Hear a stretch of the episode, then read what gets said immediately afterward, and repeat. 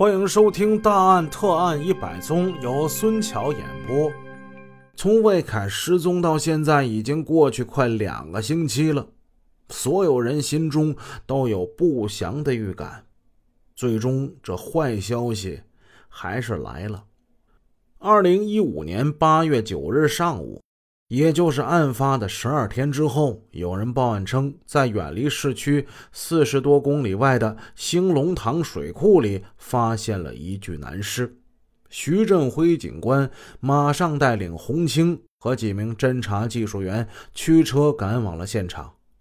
兴隆塘水库位于离江城四十八公里的黄庙镇，这里是丘陵地带，三面环山，水库是。二十世纪六十年代中期，大兴水利的时候建的。在汛期，这个水库的水面可达两千多亩，干枯季节也在千亩之上。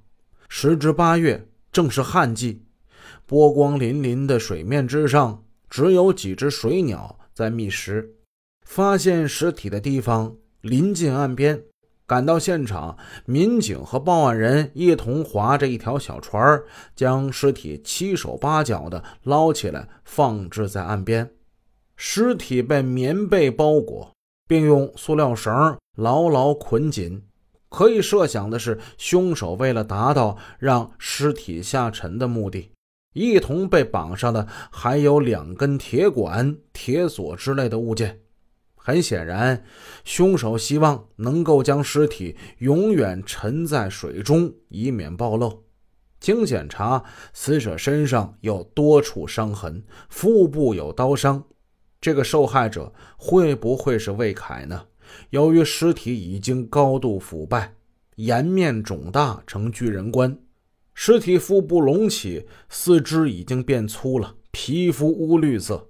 警方一时还不能轻易肯定这就是失踪多日的魏凯。洪清提取了尸体的有关组织进行了 DNA 检验，最终鉴定结果出来了，此人就是家人和警方寻找多日未果的魏凯。找了这么多天，人还是死了，哎。这一噩耗一经传出，魏凯的家人陷入了巨大的痛苦之中，蓄积了多日的忧虑、焦灼和痛切，让妻子谢金华几乎是痛不欲生。他清泪长流，悲切地对徐振辉警官说：“他失踪这些天，我是多么希望他能够平安回来。我也曾经……”多次想到那个可怕的结果，可是最后还真的是那样。我们究竟得罪了谁呀？我们这些人不就是为了要钱吗？那么要钱我们给你呀，我们有钱的，为什么要图财还害命啊？妻子谢金华强烈要求警方为自己的丈夫报仇雪恨。徐振辉安慰谢金华。请你放心，我们一定能找到杀人凶手，还你丈夫一个公道。但是，魏凯是如何被人挟持并残忍杀害、抛尸水库的呢？现在离破获此案还有大量的工作要做，这路还长着呢。警方掌握的信息，除了嫌疑人那张模糊的照片，再就是那两辆嫌疑车辆了。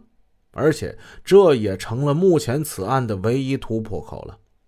警方调查发现，那辆白色的威驰轿车是七月三十一号凌晨从江城上的高速公路，然后到了小县城。当天晚上取完款之后，又再次上高速回到了江城。可奇怪的是，使用这个车牌的那辆威驰牌轿车。上高速的时候，他得过卡口啊，有卡口信息，但是下高速的时候却没有他的信息了。据警方分析，这应该是嫌疑人在高速公路上没有视频监控的地带，他换上了真实的车牌以后，警方就无法找到这个车辆的车辆信息了。这些狡猾的家伙，他们是在和江城警察玩捉迷藏的游戏呢。警方决定凡是当晚经过的所有的白色威驰车的信息，全都查一遍，严格查。这个工作量可就老大了。但是功夫不负有心人，果然一辆车牌号码为琼 BK 六幺三八的车辆进入了警方的视野。经过仔细的认真比对。最终确认，这辆悬挂为琼 BK 六幺三八的白色威驰车，与七月三十一号凌晨悬挂假车牌去小县城取款的车辆是同一车辆。在锁定了疑犯的车辆之后，再对这辆嫌疑车进行查询，原来此车是江城一家出租车公司的车。顺藤摸瓜，警方找到了汽车出租公司，调查到此车在七月三十日被宋某给借出过，一直到七月三十一日下午将此车归还。那么，此车是否真的去过县城呢？